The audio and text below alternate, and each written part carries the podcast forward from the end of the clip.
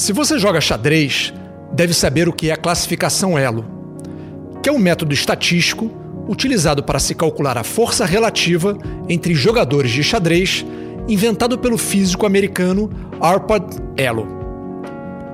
Conforme você vai ganhando ou perdendo partidas, o sistema calcula sua pontuação. E através dela, você consegue comparar seu nível de conhecimento com outros jogadores. Simplificando, uma pontuação abaixo de 1300 significa que você é um principiante. Acima de 2400, um mestre internacional. O atual campeão mundial tem 2.863 pontos no ranking. Mas tenho certeza que você não chegou nesse vídeo para aprender mais sobre xadrez. Te peço só um pouco mais de paciência, porque ainda preciso te explicar que o sistema não atribui uma pontuação fixa por vitória. E esse é o ponto principal do vídeo.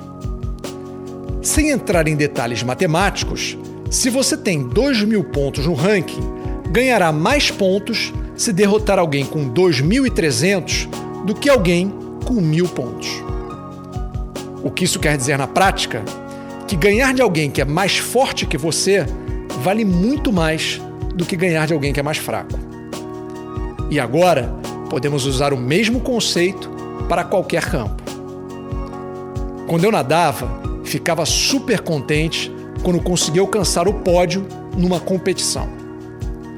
Mas se eu queria melhorar, a pergunta mais importante não era que posição eu tinha chegado, mas qual era o tempo que eu tinha feito. No final das contas, ganhar ou perder Depende da sua performance, mas também contra quem você está competindo. Provavelmente, seu filho de 10 anos seria o campeão numa competição com outras crianças de 5. Talvez ele até ficasse contente, mas no fundo você saberia que isso não significa nada. A régua com que você se mede é que definirá se vai crescer ou continuar no mesmo patamar. Mais do que olhar para o lado ou para os outros, concentro minha régua em mim. Melhor do que ontem e pior do que amanhã. Este é o caminho para a nossa melhor versão. Se quiser descobrir a versão em vídeo desse texto ou simplesmente trocar uma ideia, me siga no Instagram em mafei.talks.